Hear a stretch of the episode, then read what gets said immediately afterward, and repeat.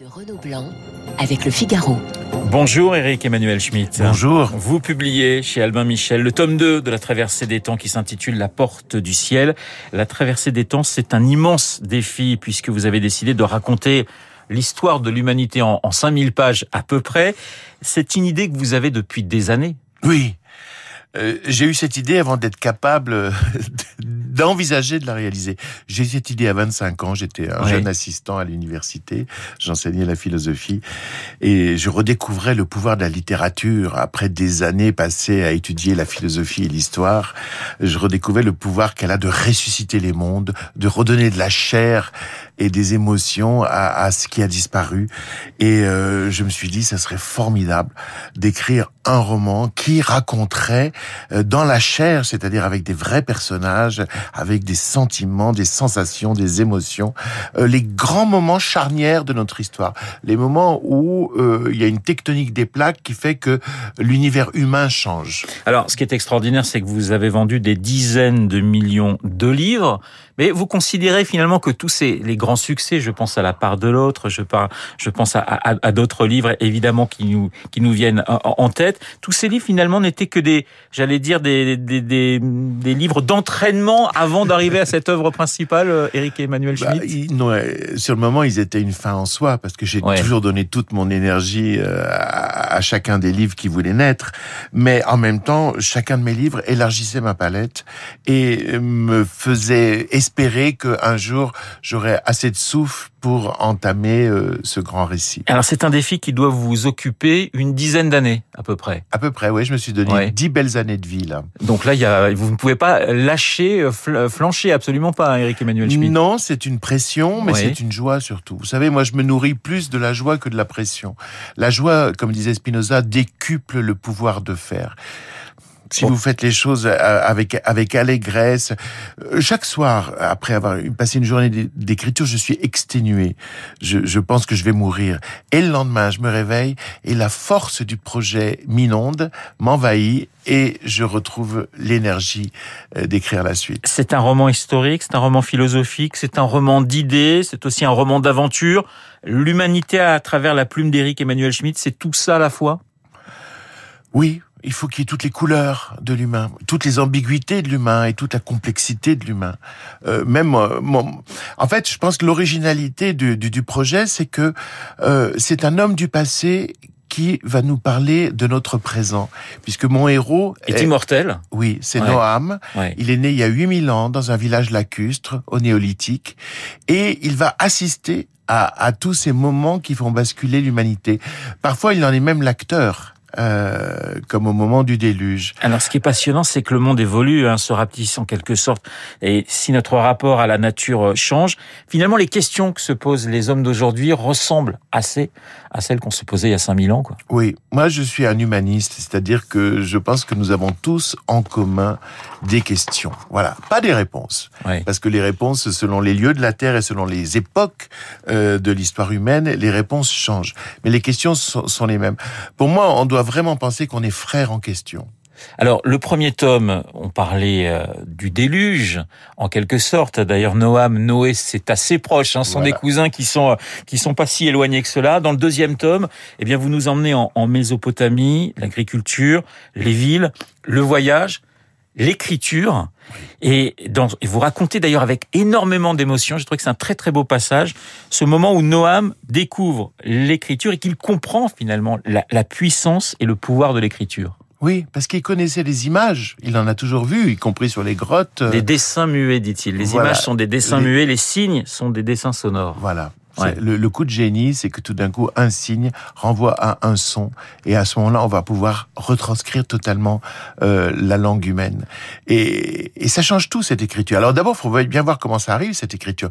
La première tablette qui nous reste écrite, datant d'il y a 5000 ans, elle est signée d'un certain Kushim. Et qu'est-ce que c'est? Eh ben, Kushim est comptable et il inventorie des biens, des items, des marchandises, en déterminant la taxe qu'il faut payer. Ouais. L'écriture est une invention de comptable au départ, mais c'est le génie humain aussi. La poésie va venir plus tard en quelque voilà. sorte. Ouais. Moi je raconte d'ailleurs avec un, une sorte d'enfant poète qui s'appelle Maël euh, dans, dans ouais. cette histoire comment les hommes vont aussi s'emparer de l'écriture pour inventer d'autres mondes ou raconter le monde. Mais lorsque vous écrivez justement la, la naissance, enfin la naissance, oui, la naissance de l'écriture en quelque sorte, euh, pour un écrivain, ça doit être un, un, un moment presque bouleversant. Franchement, oui. Ouais. J'étais, j'étais, j'étais ému en, en, voyant tout d'un coup ce saut qualitatif extraordinaire que faisait l'humanité. De toute façon, le livre est, est, est truffé de, de, remarques sur euh, l'importance de la littérature par rapport à la religion, euh, sur, euh, ouais. sur le, ce, ce, que, ce que change euh, l'écriture dans notre vision du monde. Euh, par exemple, bah, ce, ce, fameux Kushim, euh, eh bien, il inventorie l'univers. Alors, c'est un autre regard sur l'univers de considérer que l'univers, c'est une, une quantité d'objets qui peuvent éventuellement nous appartenir ou nous servir.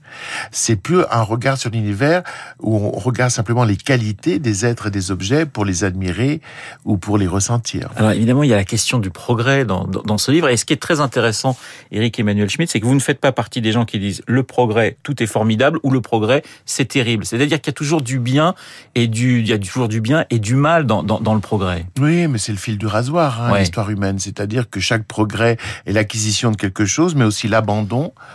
d'autres choses, et puis euh, un nouveau dessin du monde vers lequel on s'engage et dont on n'est pas conscient d'ailleurs au moment où ce, où ce progrès euh, se fait.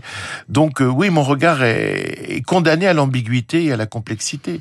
Par exemple, c'est vrai que à cette époque mésopotamienne, on se met à dompter l'eau, le Tigre et l'Euphrate, bien sûr, avec des canaux. Donc on dompte la terre en faisant des champs et on dompte aussi le, le la flore puisque on se met à, à, cultiver et puis les animaux puisqu'on se met à élever.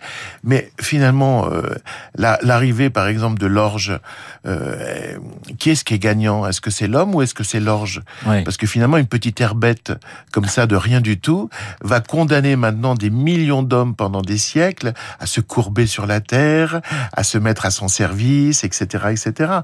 Qui gagne? C'est-tu un, un, devoir de mémoire, en quelque sorte, ce, livre, La traversée des temps, pour vous, Eric Emmanuel Schmitt? Oui, il y a un devoir de mémoire, vous avez raison, mais il y a aussi euh, une volonté d'interroger le présent avec le passé. C'est-à-dire de, de, de, nous, faire en sorte que nous nous rendions compte que ça aurait pu ne pas être comme ça et que c'est devenu comme ça. Donc en fait, la, la, la philosophie n'est pas loin. C'est-à-dire que la philosophie au sens de Platon, qui dit que la première qualité du philosophe, c'est s'étonner. Et là, mon héros, Noam, va par exemple s'étonner de la ville de Babel, comme nous, quand nous arrivons à Dubaï ou à New York. Tout d'un coup, quand, quand le, le, le, le, vertical a succédé à l'horizontal. Oui. Euh, cette capacité de s'étonner, mais aussi cette capacité de, de saisir la vulnérabilité et la fragilité des choses, c'est-à-dire que ça aurait pu ne pas être, ce n'était pas nécessaire. Alors évidemment, dans ce livre, il y a l'histoire des, des, idées, il y a l'histoire des religions qui va, euh, qui arrive, qui, qui est là. Mais j'ai une question à, vous poser sur euh, la place de l'homme ou de la femme. Est-ce que vous pensez qu'un homme ou une femme peut finalement bouleverser l'ordre des choses. Je pense, parce qu'il y a 20 ans, vous écriviez euh, euh, La part de l'autre, qui était un, un, un, livre magnifique sur euh, la vie d'Hitler, telle qu'on la connaît, donc qui est assez terrible. Et puis, vous imaginiez, tiens, si Hitler avait réussi le concours des beaux-arts, qu'est-ce qui serait passé? Est-ce que vous pensez que finalement, l'histoire peut être changée par le destin d'un homme ou d'une femme? Moi, je pense qu'il y, y, a une dialectique, il y a une interaction. C'est-à-dire ouais. que l'histoire fait les hommes et les hommes font l'histoire. Et, et, je crois qu'il y a parfois des personnalités euh, alors qui, qui, qui, vont capter des énergies euh, qui, qui, sont là, présentes, et, et qui vont changer l'histoire. Euh, par exemple, dans, dans, le cas de, de, de Hitler, je, je, pense que oui, euh, l'Allemagne, de toute façon, euh, après la défaite de 1918, euh, après les débuts un peu tâtonnants de la République de Weimar et la crise de 29, l'Allemagne était devait aller vers un régime de droite assez dur. Mais la composante antisémite, c'est une, c'est une chose qu'apporte Hitler. Ou plutôt que, que, que, que Hitler catalyse, euh, parce que bien sûr, l'antisémitisme était présent, mais l'antisémitisme comme une explication euh, définitive de tous les maux, euh, c'est véritablement quelque chose que Hitler va faire. Donc, il y, a, y a une interaction. Les hommes font l'histoire, l'histoire fait les hommes. L'homme est une conscience inquiète, dites-vous. Oui, heureusement. Ouais. une conscience repue, une conscience satisfaite, d'abord, c'est pas une conscience. Et vous dites que vous êtes un optimiste par pessimisme, c'est-à-dire bah, c'est-à-dire que le, le, mon optimisme est la seule solution qu'a trouvé mon désespoir. D'accord. Euh, c'est-à-dire que, vous savez, l'optimiste et le pessimiste, ils, ils regardent le monde. Et les deux disent ça va pas. Et le pessimiste dit ça va pas et ça sera pire demain. Il consent, il baisse les bras, il démissionne. L'optimiste dit ça va pas, qu'est-ce que je peux faire? Ouais.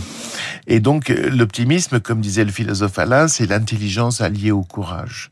Et, et donc c'est la volonté de réagir et, et d'essayer d'habiter le monde d'une meilleure manière. Il y a des choses qu'on ne peut pas changer mais tout ce qu'on peut changer, on essaie de le changer. C'est ça l'optimisme. Pour l'instant, on se trouve avec ce tome 2 en, en Mésopotamie. Je pense qu'on va partir pour l'Égypte euh, très prochainement. Je sais que vous aimez toutes les périodes, mais Eric Emmanuel Schmitt, si vous aviez pu vivre à une autre période qu'aujourd'hui, quelle est l'époque qui vous aurait particulièrement intéressé? Il y en a deux, je crois. Ouais. Il, y a, il, y a, la Grèce au IVe siècle avant Jésus-Christ. Euh, parler avec euh, Platon, faire du théâtre pour la première fois. Ça vous aurait plu, oui, ça, ah, ça bien, oui. Inventer la République, etc. Je suis, je suis, moi, je suis helléniste, hein, donc je suis fou de cette époque. Et puis il y a le XVIIIe siècle. Euh, parce que j'ai fait ma thèse sur Diderot, bien sûr. Je, suis un, amoureux de Mozart. Le XVIIIe siècle, pour, pour, pour sa croyance en l'intelligence humaine, pour sa volonté de partager cette intelligence et de partager le savoir, et pour cette célébration de l'existence euh, avec joie. Parce que après, euh, l'humeur humaine va, va s'assombrir. Au XVIIIe siècle, il y a de la joie, même de la joie à dire que Dieu est mort, qui est pas du tout ce que je pense, mais euh, c'est fait avec allégresse. Donc j'aime ces époques euh, fertiles et allègres.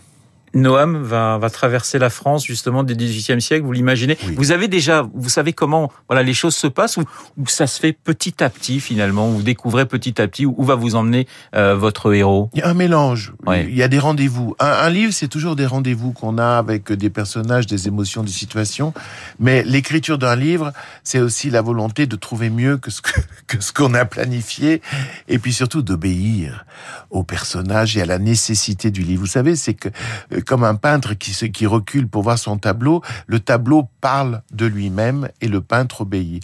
Moi, quand j'écris, j'obéis. La traversée des temps, le tome 2, La porte du ciel, c'est chez Albin Michel et c'est eh ben, plutôt sympa à glisser sous le, le, pied du sapin. Merci beaucoup, Eric Emmanuel Schmidt, d'avoir été ce matin mon invité. Il est 8h29 dans un instant, l'essentiel de l'actualité, Charles Bonner. Vous écoutez Radio Classique. Avec la gestion Carmignac, donnez un temps d'avance à votre épargne.